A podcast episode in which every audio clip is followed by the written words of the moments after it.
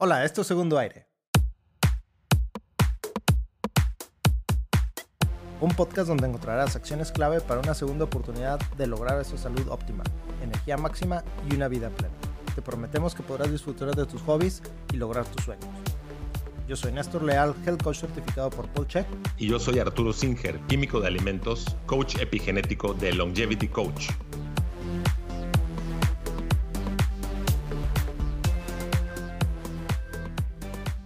Dime una cosa, Vero, ¿cuál fue el último libro que leíste? Cuéntame. Rayos, no recuerdo. no recuerdo porque seguro está en pausa y seguro lo tengo aquí. Y gracias por recordarme. no, el tema de hoy son alergias. Entonces, cuéntanos un poquito desde la parte, desde el punto de vista médico. Eh, doctora Verónica Bascal, gracias por estar aquí en el podcast una vez más. Cuéntanos qué son las alergias.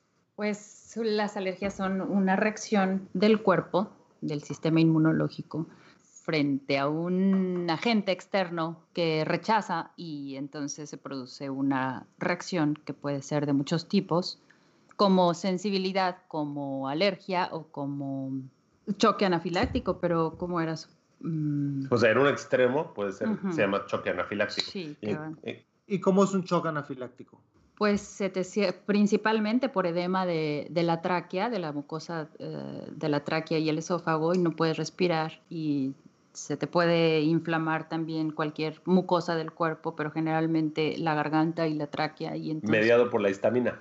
Exactamente. Ah, mediado por la histamina. Claro. ¿Qué es la histamina entonces? Ajá.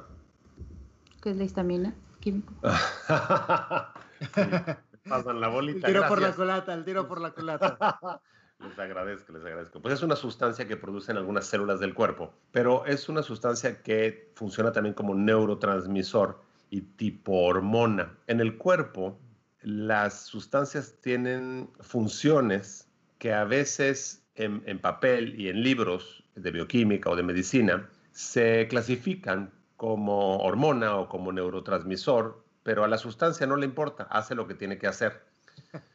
Sí, claro, y la histamina es una de estas, porque por ejemplo, hay medicamentos que se utilizan para gente que no puede es dormir. Como yo, es como yo que me llamo Néstor, pero me dicen Ernesto o Nelson o Ernelson y no me importa porque al final pues soy yo y hago lo que yo quiero. Exactamente así. Entonces, hay un medicamento que es un antihistamínico poderoso y se utiliza para gente que no puede dormir. Resulta que los niveles de histamina en el cerebro tienen que disminuir en la noche para poder conciliar el sueño. Por eso es que gente que se despierta con el pecho congestionado o, que siente que se le cierra la, tráquea y, no puede respirar, este, ya sea por comezón, por mosquitos o por algo que ingirió y le generó este cuadro alérgico, aumenta la histamina y se despiertan en la noche. Entonces, ¿qué es primero? el aumento de histamina y el cambio de neuroquímicos en el cerebro o el hecho de que eh, no puedas respirar eh, y sientas que te ahogas. Entonces, es sumamente interesante el hecho de entender que durante el día y durante la noche el cuerpo tiene funciones totalmente distintas y cuando la parte autónoma deja de funcionar, se, se conoce como enfermedades de disautonomía, parte de lo que se desarregla es la histamina y también tiene que ver con lo que uno cena o con lo que uno come. ¿Qué alimentos aumentan la histamina, Arturo? Los alimentos que tienen alta concentración de histidina, que es una sustancia proteica, un, aminoácido que producen algunas bacterias cuando fermentan y son de putrefacción. Por ejemplo, se da mucho en los pescados que no han tenido la refrigeración y el manejo microbiológico adecuado y entonces la gente que es muy sensible, porque genéticamente podemos nosotros determinar a través de la revisión de algunos polimorfismos qué tan rápido degradas la histamina o no. Y también tiene que ver con el biodomo intestinal. Hay bacterias que generan histamina en el intestino y hay bacterias que degradan la histamina en el intestino. A ver, a ver, a ver, yo, tengo una pregunta, una pregunta. Me, y, eso, y esto es médica. Me ha tocado ver a doctores, pediatras, que recomiendan, y, yo quiero ver si es cierto o no es cierto o qué, que recomiendan que a los niños no se les dé mariscos y pescados antes de cierta edad porque pueden generar alergias a largo plazo. ¿Qué opinas al respecto, doctora? Es verdad, así como sí, por una parte, a ver qué opina mi querido amigo Arturo, pero ah. eh, no sé en qué podcast o en qué plática no estaba de acuerdo él, o creo que lo vi en algún... Ah, se vale, no, no, el mundo sería muy aburrido si todos estuviéramos de acuerdo. Pero el, el sistema inmunológico de un niño es como el sistema nervioso, o sea, lleva un proceso de maduración desde, desde feto hasta mm, pasado cierto tiempo, y mm, debido a varias, eh, varios temas ahí, como por ejemplo el huevo, que de repente puede estar contaminado con una que otra bacteria, no es recomendable que al niño se le dé antes del año o los pescados y mariscos. ¿Qué hay de pueblos donde no hay otro tipo de carne más que, más que de, de, mar? Bueno, ¿estás de acuerdo que en ese tipo de comunidades es muy difícil que haya contaminación porque no hay ah, traslado, no hay transporte. es fresco, es fresco ya, ok. Entonces, lo importante aquí es que sean eh, pescados y mariscos contaminados o degradados o echándose a perder. Sí, bueno, no, no tiene que ser echado a perder. muchas veces son alimentos contaminados y para evitar ese, ese tipo de, porque a lo mejor el bebé no se enferma de esa bacteria, pero sí empieza a producir una alergia y una sensibilidad muy alta a ese, a ese alimento, como el huevo, pescados, mariscos, pero porque están contaminados con ciertas bacterias y toxinas. Ahora, porque hay ciertos alimentos que yo tengo la idea que como que son comunes que sean, que provoquen reacciones alérgicas. Por ejemplo, tengo la idea de que las fresas es común que produzcan reacción, un choque anafiláctico. O los pistachos o los cacahuates. Ahí te va. La histamina se libera en el organismo por unas células que se llaman mastocitos, que forman parte del sistema circulatorio, están en sangre y en todos los lugares donde hay sangre.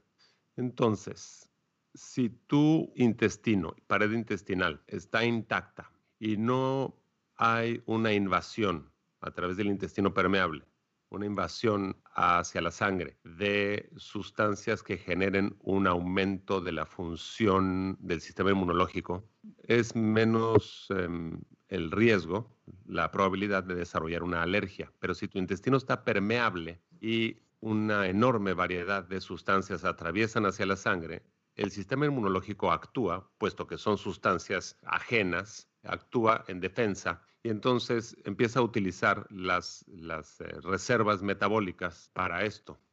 Mucho de lo que está sucediendo actualmente con la pandemia, la, la enfermedad de moda, el COVID-19, tiene que ver con esto, con una disminución de los recursos del sistema inmunológico. ¿Por qué? Pues por intestino permeable y porque pues, la gente pues, todavía no asocia una cosa con otra. O sea, con un pensamiento lineal y reduccionista es imposible entender e inclusive intervenir eh, positivamente en un sistema complejo. Entonces, si un, para regresar a tu ejemplo, que me pareció genial, en poblaciones donde solamente tienen pescado para comer, digo, habría que ver datos, datos este, reales, ¿no? Pero, pues, eh, por ejemplo, en Alaska, donde se sabe que lo que hay es salmón y pues la gente se lo come crudo y se lo come ahumado. Habría que ver el índice de eh, alergia que presentan estas personas, porque aparte, inclusive si tuvieran mucha histidina el pescado, genéticamente esa población puede degradar rápidamente la histamina y entonces se compensa. Y uno que genéticamente no tiene ese polimorfismo o esa habilidad, con un poquito de histidina que se transforma en histamina ya tiene problemas. Ahora, estamos diseñados de cierta, de cierta forma redundante. Eh, ¿Qué significa esto, Arturo? Significa que lo que un sistema no, no logra, lo puede lograr otro sistema. Y de la misma forma en que tenemos dos ojos, dos riñones, dos manos, la redundancia también es en el aspecto bioquímico. Y el sistema digestivo tiene un biodomo intestinal, que antes se llamaba flora intestinal, y como lo mencioné hace un momento, hay bacterias que producen histamina y hay bacterias que degradan histamina. De hecho, en tienda épica, y hace poco te pedí que me enviaras un producto que se basa en el conocimiento sobre el metabolismo de algunos microorganismos. Se vende en cápsulas, entonces tú lo ingieres, es un, es un probiótico que tiene la enorme habilidad de repoblar el intestino con bacterias que degradan histamina. ¿Qué significa esto? Significa si tienes eh, alergias, la solución no es tomar antihistamínicos, porque eso te afecta em, a nivel neurológico. Y como ya vimos, durante el día necesitas tener cierto nivel de histamina y en la noche tienes que ser más baja. Lo que necesitas es echar mano de lo que naturalmente mm, se sabe funciona en combinación y en al unísono con el, con el cuerpo, y es efectivamente el biodomo intestinal. Entonces, hay veces que nos despertamos a la mitad de la noche para ir al baño o nos despertamos temprano para ir al baño, y esto es porque aumenta la histamina por las bacterias del intestino grueso y entonces te despiertas y vas al baño. Y eso es afortunado porque si no fuera así, pues de todas formas el movimiento intestinal en algunos casos se da, inclusive hasta de manera involuntaria, y pues sería penoso, cochino y poco elegante. Quiero, quiero seguir preguntando a la doctora. Lo que tú dijiste está interesante, pero es más interesante lo que va a decir la doctora. A ver. Eh, creo que ya he platicado en los episodios anteriores eh, mi caso, en donde pues yo toda la vida sufrí lo que comúnmente se conocía como alergia. Pero yo no conocí las alergias hasta hace, hasta hace poco con el ajonjolí. Y ahorita voy a llegar a ese tema. Primero viene, viene eh, otro, otro tema más básico. Que no sea el jiu-jitsu, por favor. No, no, no. No te Eso no es preocupes. básico. No, no. Eh, Toda la vida yo visitaba alergólogos y me hacían las pruebas eh, en piel, de, hay, hay unas de múltiples como punciones y pues resulta que salía alérgico a todo. Y típicamente dicen, es alérgico al polvo y es alérgico al polen y es alérgico a los ácaros y no sé qué. Y entonces generaban una serie de vacunas que me ponían y no me hacían nada, absolutamente nada pero tomaba, tenía que tomar medicamentos y yo era feliz cuando existía este, este medicamento con pseudoefedrina, porque la pseudoefedrina era lo único que me permitía respirar. ¿sí? Entonces, quiero yo saber cómo actúa la pseudoefedrina, cómo actuaba, porque ya no está en el mercado. Y bueno, había gente que decía, es que yo no puedo tomar la pseudoefedrina porque me acelera, me pone como si me tomara cinco cafés. Y yo decía, ¿qué te pasa? A mí me permite seguir mi vida normal, ¿verdad? Voy a adelantarme, voy a, ahí viene un, spoiler alert. Y es que una vez que yo descubrí todo este estilo de vida del que platicamos Arturo y yo, donde evito el gluten, evito los alimentos inflamatorios, el- evito el alcohol, un montón de, de- pues sobre todo el gluten, eh, los lácteos y el alcohol, se reduce mucho la inflamación y dejo de necesitar yo los antihistamínicos populares que se consiguen en farmacias. Pero mientras, yo, yo pasé un tiempo de tortura en el que quitaron la pseudoefedrina del mercado y yo descubría que tenía que dejar de comer el, el- gluten, el trigo, ¿sí? Entonces, yo quiero saber, primera pregunta, ¿cómo actúa la pseudoefedrina y por qué era tan efectiva? Número uno, adelante.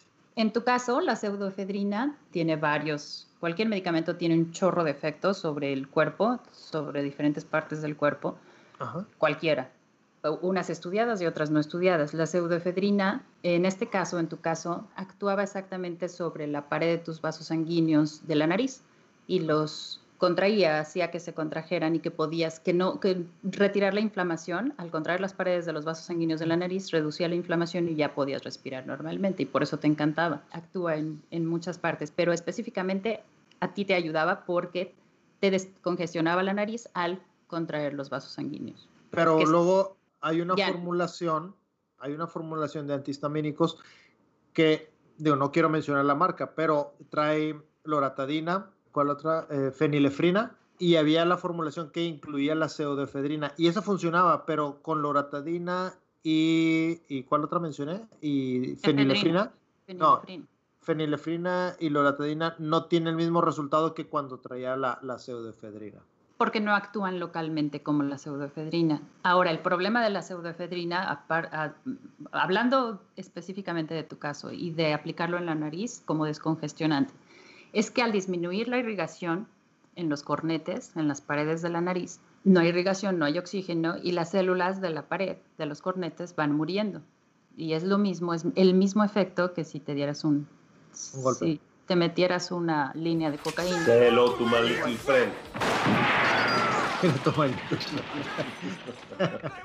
Scarface. Ah. tenemos ese fondo de pantalla para los que nos están viendo en YouTube. bueno, a ver, segunda pregunta. Bueno, eh, nada más terminando esa parte, descubrí que dejando de comer ciertos alimentos, podía yo volver a, tener respiración normal y no requería ningún antihistamínico.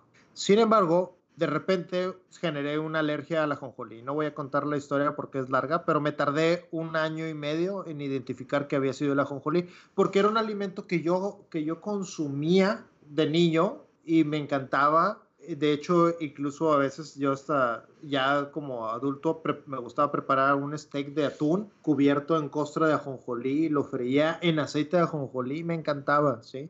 Y, inclusive el, el hummus, este, que es... Eh, el hummus es garbanzo, ¿no? Sí, garbanzo, y se le agrega tahini, que es pasta de ajonjolí, y me gustaba prepararlo también. Sin embargo, de repente, por fin encontré que la causa era el ajonjolí y creo que tú ya estás enterada de mi caso, pero lo voy a mencionar al aire. Lo que me sucede cuando como la pasta de ajonjolí o el ajonjolí molido o, porque, porque me he comido uno, dos o tres semillitas de ajonjolí y no pasa nada. El chiste es que debes, el, el contenido interno, la, la, piel del ajonjolí es muy, es muy dura a veces para la digestión y eso me, me protege, ¿verdad? Pero cuando llego a comer tahini, que ya es la pasta molida de, de la ajonjolí, se me cierra la garganta, empiezo a llorar, eh, me empieza a dar comezón en toda la piel, se me hinchan los pies, me falta respiración, empiezo a ser así como, como, como pillido al, al aspirar, ¿verdad? Porque traigo la garganta cerrada. Y es, son cuatro horas de tortura. Entonces, si mal no recuerdo, una vez tú me recetaste un antihistamínico súper fuerte que me ayuda en ese momento, ¿verdad? Pero solamente con el shock, ¿verdad? No es no es de todos los días. Entonces, según, no sé si podemos mencionar el, el, compuesto activo para no mencionar la marca de ese, eh, de ese medicamento que me recetaste y cómo actúa y por qué actúa en este caso, que es muy diferente al que yo tenía de constante, la constante constipación y acá es, pues no sé si es un choque anafiláctico lo que me está sucediendo con el ajonjolí. ¿Nos puedes aportar más ideas médicas para que quede bien entendido? Es, sí, no te preocupes al mencionar el, el, la, marca comercial, porque la avapena es un medicamento que deberían de conocer todos y es exactamente es para eh, casos de reacción sumamente adversa a los alimentos o uh, picadoras de mosquitos, de abejas, de avispas, y es algo que es como que debería de estar en el botiquín para los alérgicos y para los que no, porque uno nunca sabe cuándo va a presentar. Yo viajo con, yo viajo con dos pastillitas. ¿eh? De hecho, ahora estaba, hace una semana estaba de viaje y gracias a que traía mi pastilla, me salvó de un restaurante, de, un, evento en un restaurante. Pero bueno, ¿cómo actúa el, el ingrediente activo de la vapena? Pues es que va directo contra el receptor de la histamina H1, pero directo, así inmediato.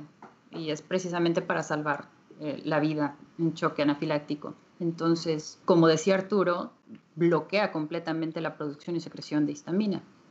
No la producción ni la secreción, perdón, disculpen, el receptor, ¿no? O sea, hace que la, histamina no, se, no llegue a su receptor. Ajá. Pero debe ser usado solamente en caso de emergencia. Este no es como que, ah, se me tapó la nariz porque comí queso y pues me he hecho pena. No, no, no, no, no. Es en caso de reacción exagerada como por ejemplo que te pique un insecto y que te llenes de ronchas todo el cuerpo y que sea tan increíble la comezón que no puedas dormir o que no puedas estar haciendo tus cosas normales, te tomas a pena y baja la reacción inmediatamente. Y es algo eh, bueno, es un medicamento bueno porque, porque ningún otro, y, es, y no conozco eh, la sal, pues ahorita te la digo, pero no conozco otra marca comercial y es bueno que, que, se que lo conozcan, es común. Ahora, la reacción alérgica es, es igual de, por ejemplo, si tú mencionaste ahorita picaduras de insectos. Eh, yo no lo había mencionado, pero Arturo habló de ingesta de alimentos y tú ahorita mencionas también picaduras de insectos. ¿El mecanismo de la alergia, cómo reacciona el cuerpo, cómo se pone en alerta, es el mismo? Es el mismo. Sí, sí, es similar. Llega a la sangre la sustancia que genera un estímulo de los mastocitos y se libera esa sustancia. Cabe mencionar que los mastocitos también liberan hormona de crecimiento y esto es importante porque si a un niño te la pasas dándole antihistamínico, pues ¿qué crees que va a pasar? Pues se va a quedar chaparrito, Le como va a un afectar palumpa. A su, a su des- a su desarrollo, correcto. un palumpa. Sí. Exacto. Eso explica muchas cosas.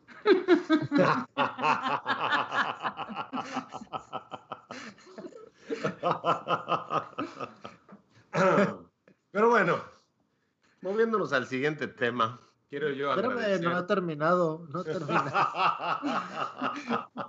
Estoy, estoy aprovechando que, o, o- o digo, no vaya a ser que mañana me llegue la factura médica de honorarios médicos, pero estoy aprovechando la visita de honor. No, Longevity Gracias, Coach tiene una muy buena relación con Tienda Épica y con Arrabal Studios, entonces no, no va a haber ninguna factura sorpresa de ningún lado. Pero yo decía de la doctora. Pregunte usted. No te voy a cobrar, Néstor, ¿cómo crees? Gracias, gracias. Dime, gracias. dime tus, tus dudas. ¿Qué otras dudas Sí? ¿por qué crees que se haya generado, digo, yo sé que tu especialidad no es alergia, pero quisiera saber tu opinión, ¿por qué crees que se haya generado de repente una alergia a- tan adversa a, a la jonjolí? Así como de repente hay gente que dice, pues, yo comía esto todos los días y de repente se me generó esta alergia. No soy experta en alergias, bien dices, Ajá. pero Yo sí, yo sí soy experto y te puedo decir que es insulto al organismo día tras día, tras día, tras día, tras día, hasta que el, el organismo, las células, los receptores dicen basta. Muy bien, O sea- ahora la opinión de la doctora. Puede Bueno, entonces ser. como te iba diciendo, Ya, no se puede con ustedes.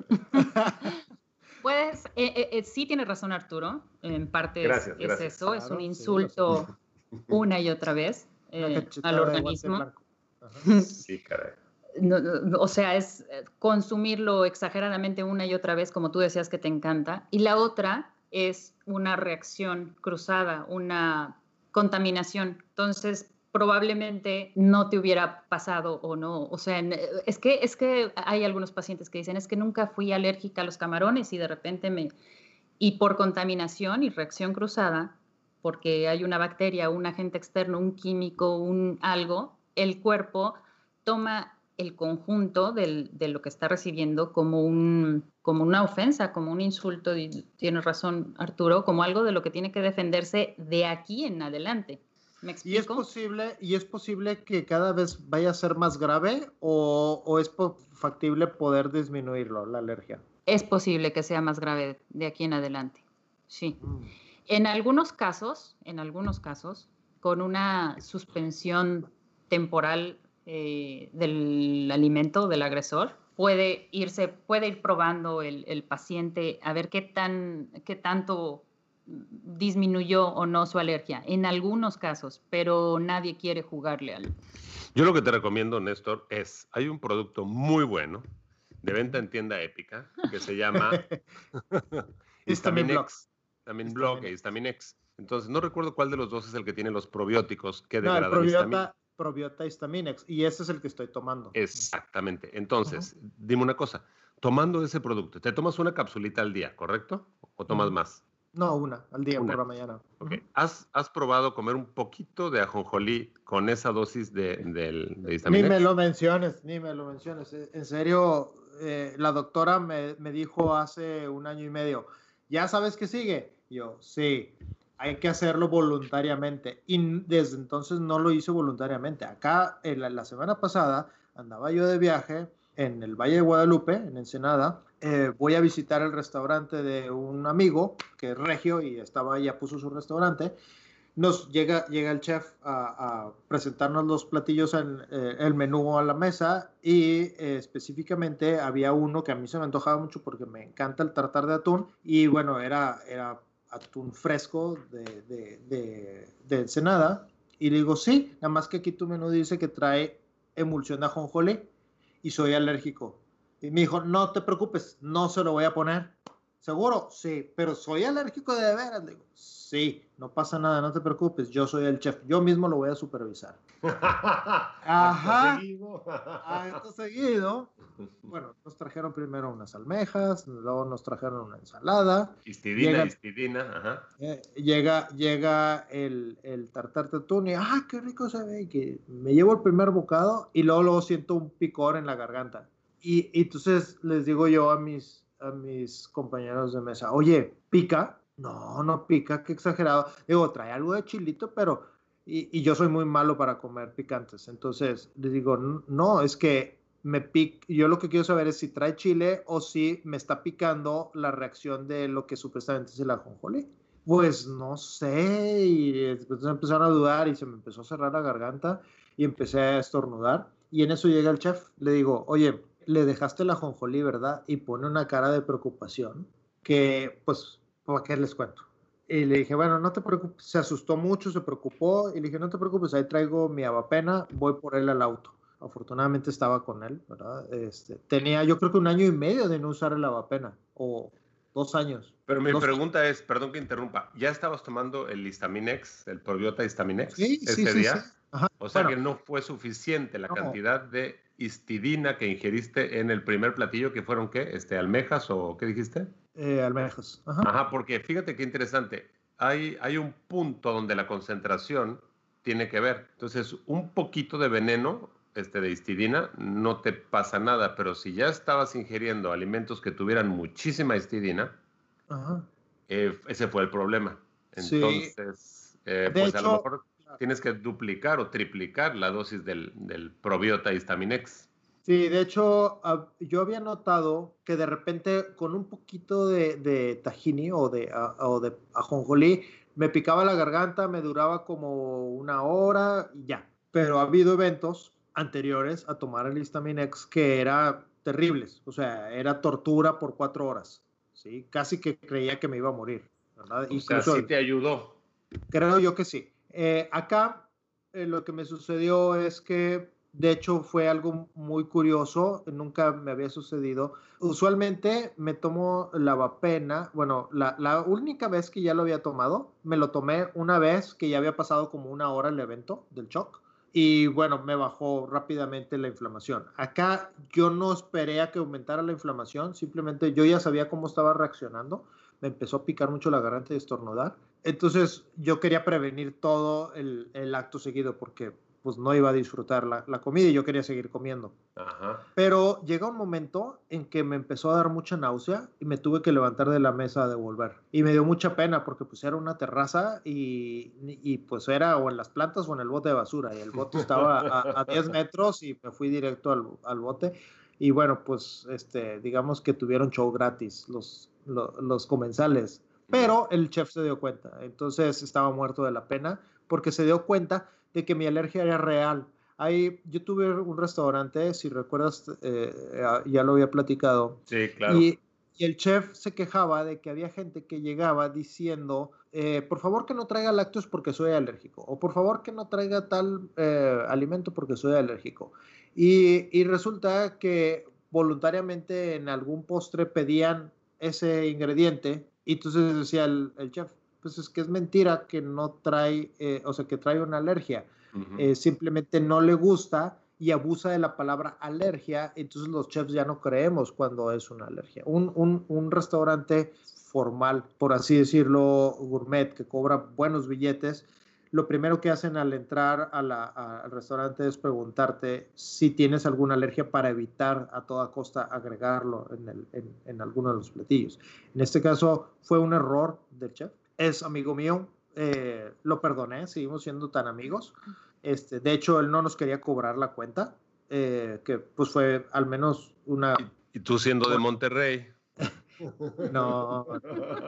Eh, eh, pues sí, pues sí me pasó la idea por la cabeza, pero, pero no, porque, porque comimos cuatro personas en la mesa. Entonces, pues no era justo que porque yo la haya pasado mal, los, este, los demás tampoco pagaran su cuenta. Al final, yo lo convencí de que nos cobrara el 50% y así fue. Este, ni él ni yo Eh, afortunadamente no me mandó al hospital, sí fue muy desagradable, no me mató tampoco. O sea que te Eh, hizo más fuerte. Espero. Espero, porque ya me preocupó lo que dijo la doctora, que puede seguir incrementándose esta, esta alergia en, en potencialidad. Muy Es, Y con lo que sí, lo que sí es que no se lo deseo a nadie. Y lo que sí deseo es que los chefs, si alguien nos está escuchando que es eh, chef, que pongan atención a las alergias, porque no es muy... eh, No es juego, no es juego. No, no, no es juego. O sea, ha habido veces en que sí yo creo que ese día ya me, tengo que despedir porque sí es muy, muy preocupante no poder respirar. Este, es, han sido altas horas de la noche. eh, yo no estoy en capacidad de manejar por la condición de la, de la inflamación y estando solo en casa, pues ahí puedo quedar solo. en un restaurante, pues es más fácil que haya gente, doctores o llamar ambulancias. ¿verdad? Es Pero- por eso que, sí, es por eso que te dije que no importa eh, mencionar la marca, el nombre comercial, porque sí es importante que si ya conoces de tu alergia y por X o Y, por accidente, lo vuelves a consumir y te vuelve a pasar en esas condiciones que tú estás diciendo, pues solo eso te salva. Cloropiramina. Esa es la sal. La sal es el genérico, ¿no? Pues está eso, o ya en un caso súper extremo sería una inyección, ¿no? He visto en películas que les ponen inyecciones. Hay una película con mm, que, que es con una, se, se- se muere con una fresa. ¿Recuerdas este, la película tú, Arturo? Sale, Yo estaba pensando en Uma Thurman, eh, John Travolta en tiempos violentos. ah, no, ha- hay, hay una, este, que se llama Invencible, ¿cómo? Invencible o Sin Miedo a la Muerte, creo que se llama. Sale, sale este actor de, de Big Lebowski, ¿cómo se llama? Ah, sí, sí, sí, sí. Sí, sí, sí, sí. Este, ¿Cómo se llama ese hombre? Que también la hizo de Starman, ¿no? Ándale, muchísimos sí. años. Sí, bueno, él, él precisamente había tenido un accidente, creo, y no murió. Creo que fue un accidente de avión y no murió, entonces se sentía como, como invencible sin miedo a la vida y este, pues manejaba altas velocidades y eh, desafiaba la muerte, ¿no? Y un día se come una fresa y creo que ahí quedó. Jeff Bridges es el, Ándale. au- el actor. Ajá. Y ya no es spoiler porque la película ya tiene más de 30 años de existencia, ¿eh? o 20, pero ni modo, se las spoilé. Muy bien, pues ha sido espectacular tener la presencia de la doctora Verónica Bascal. Sí, ya la extrañábamos. Gracias Néstor, gracias Tienda Épica, gracias Armor Coffee, Arrabal Studio, Javier, Longevity Coach. Todo un placer. Abrazos, Adiós. gracias. Gracias, Chao. que estén muy bien. Esto fue Segundo Aire. En la descripción del programa encontrarás nuestros datos de contacto y las referencias de los temas de hoy.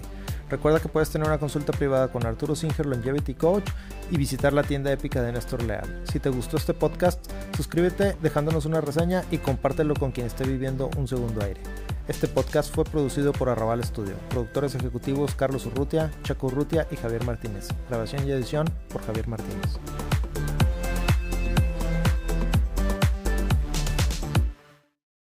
Este podcast se hace exclusivamente para propósitos de información general. Las declaraciones y opiniones expresadas en este podcast no constituyen consejos médicos. Este podcast, incluyendo Arturo Singer, Néstor Leal y los productores, se deslindan de cualquier responsabilidad por cualquier efecto adverso relacionado al uso de la información aquí contenida. Las opiniones de los invitados son propias y este podcast no promueve ni acepta responsabilidad alguna por las declaraciones de los invitados. Este podcast no hace representaciones ni da garantías de las cualificaciones o credibilidad de los invitados. Este podcast puede incluir promoción o publicidad pagadas para productos o servicios. Los individuos en este podcast pueden tener un interés económico directo o indirecto en los productos y servicios referenciados en el podcast. Si cree que tiene un problema médico, consulte un médico autorizado. Oh, sería bien padre poder hablar sobre alergias, sobre lo que me sucedió de la jonjolí. El ajonjolí de todos los moles. Pues no de todos los moles, pero... Oye, querido, pero no he investigado lo de tu vacuna, entonces no me vayas a mencionar ahí. Sí, ponla, No, no, No, no, pues, no, ni madres, no lo he investigado. aprovechar la visita. ponla en evidencia, a huevo. Esta sí fue visita de doctor. No, ni tan rápida. Hacia- Aquí ya llevo dos horas. Es que, es que Vero se había ausentado un poco de la clínica, pero ya la tenemos de regreso. Muy bien. Y dime una cosa, Vero, te voy a poner en, en evidencia ahora, en- al aire. ¿Quién? porque aunque no está- al aire? Sí, aunque no está Javier, estamos grabando. ¿Así? ¿Cuál fue el último libro que leíste? Cuéntame. Rayos, no recuerdo. porque- no recuerdo porque seguro está en pausa y seguro lo tengo aquí. Y gracias por recordarme. No, el tema de hoy son alergias. Parte de lo que se desarregla es la histamina y también tiene que ver con lo que uno cena o con lo que uno come. ¿Qué alimentos elevan la estatina, Arturo? La histamina. La histamina. Esta, mira, la estatina. Estaba. no me pinchen esto. Tenemos que cortar eso, tenemos que cortar ese pedacito también y, y regresar. A ver, a ver, vuelvo a preguntar. Arturo, ¿qué alimentos incrementan? A ver, una, Arturo, dos, ¿qué, qué alimentos aumentan la histamina, Arturo? Los alimentos que tienen alta concentración de histidina.